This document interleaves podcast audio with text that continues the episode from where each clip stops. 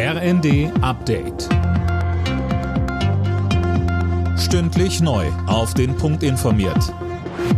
Ich bin André Glatzel. Guten Abend. Bundesinnenministerin Faeser und Schleswig-Holsteins Ministerpräsident Günther sind heute in Brokstedt gewesen und haben dort der Opfer des Messerangriffs in einem Zug gedacht. Der mutmaßliche Angreifer sitzt mittlerweile in U-Haft. Mehr von Tom Husse. Nach wie vor sind viele Fragen offen, allen voran das Tatmotiv. Klar ist, der Verdächtige war bereits Polizei bekannt und saß bis letzte Woche noch in einer JVA in Hamburg. Feser und Günther betonten, es werde alles getan, um den Vorfall und die Hintergründe schnellstmöglich aufzuklären.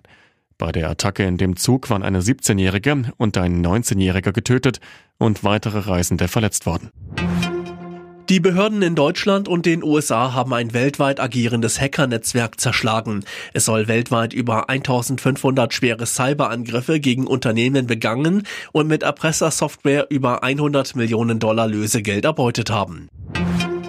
Boris Pistorius hat heute das erste Mal als neuer Bundesverteidigungsminister die Truppe besucht. Auf einem Truppenübungsplatz östlich von Magdeburg sprach er mit Soldaten und war bei Übungen dabei.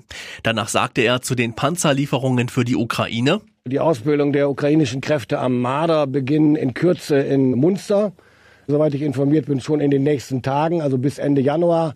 Und für die ukrainischen Soldaten, die auf dem Leopard ausgebildet werden, wird es etwas später sein. In jedem Fall ist bei den Leoparden angepeilt, dass wir die erst die Kompanie bis Ende März, Anfang April in der Ukraine haben werden. Die Bundesregierung will beim Ausbau von Wind- und Solarenergie Gas geben. Wirtschaftsminister Habeck kündigte im Bundestag an, zügig neue Regelungen vorzulegen, um Bürokratie zu beseitigen. So soll etwa die Installation von kleinen Solaranlagen auf Balkonen oder an Gebäudewänden erleichtert werden.